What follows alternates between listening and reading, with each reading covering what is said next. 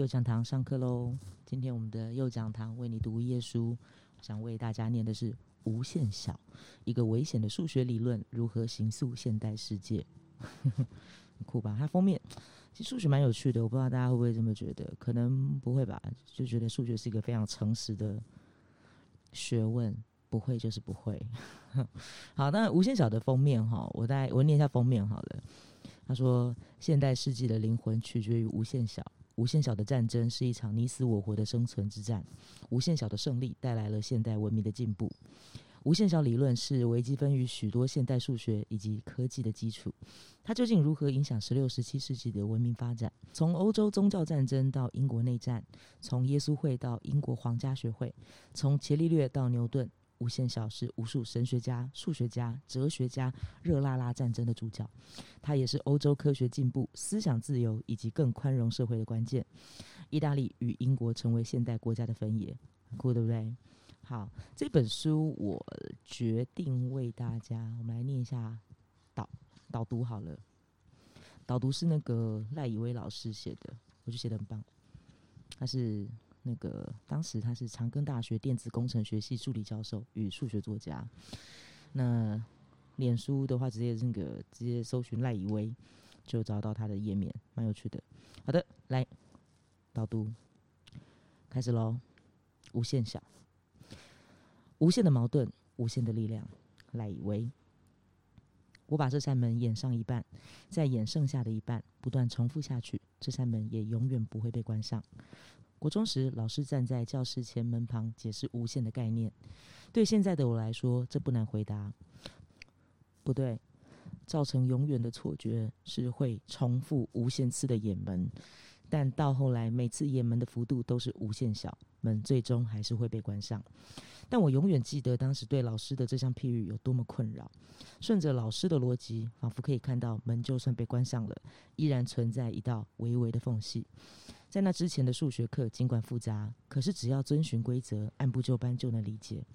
直到无限的出现，是第一次，我觉得数学课里也有无法理解，只好先记起来的观念。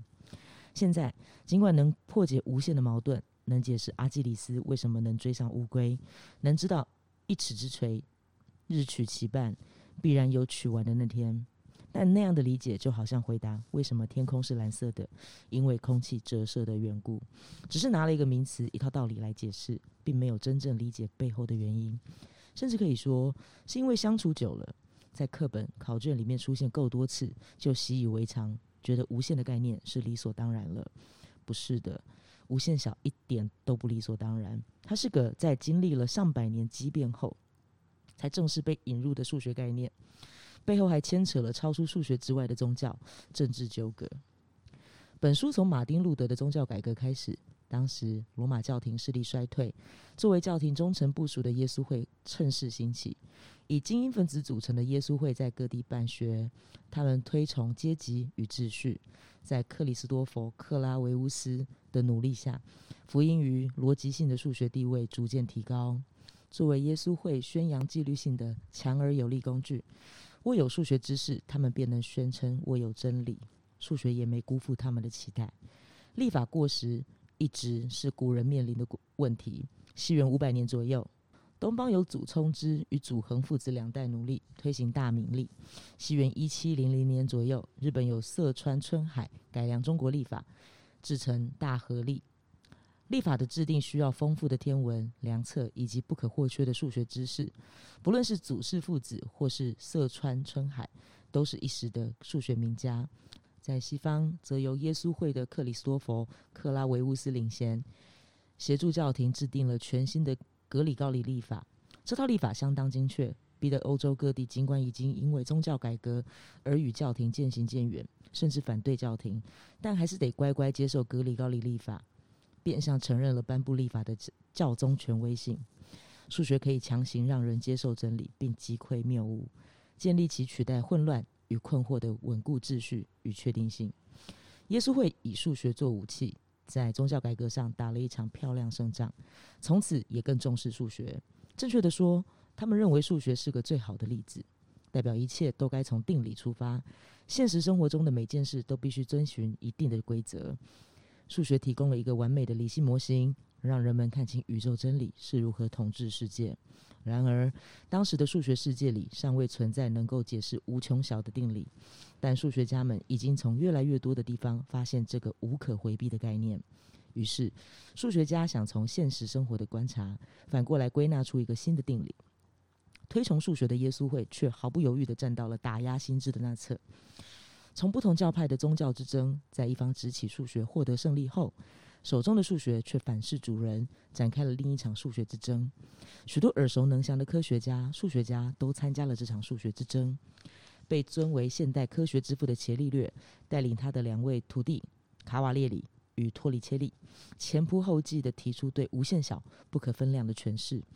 课本里的托里切利是以发明了气压计而闻名。在这本书里，我们看到了他另一个伟大的贡献。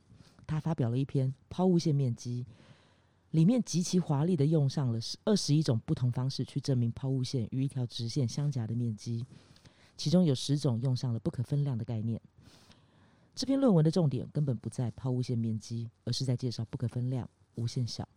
尽管数学家看见了无限小的广泛用途，有一半以上的证明需要靠引入无限小的概念才能完成。但耶稣会坚决反对，他们设立了总教定这个最高地位的学术审查机构，扮演着类似那个时代的金盾角色，把所有对教会带来混乱与不安的知识排除在耶稣会主导的教育机构之外。无限小是数学界的新观念，他甚至推翻了一些传统几何的想法。从这个角度来看，它就像数学界的宗教改革。耶稣会无论如何都要将他的声浪压下来。这次对决中。耶稣会占了上风，哪怕面对的是伽利略与瑞言协会，就现今的意大利国家科学院，那个时代最强的宗教团体，成功的驯服了数学，让数学依然作为宗教秩序而存在。然而，如果把格局拉大，这场数学的战争还没结束，只是换了一个战场，到英国重新开始。在差不多的时间，英国也上演了一场关于无限小的学术论战，场上的选手更是赫赫有名。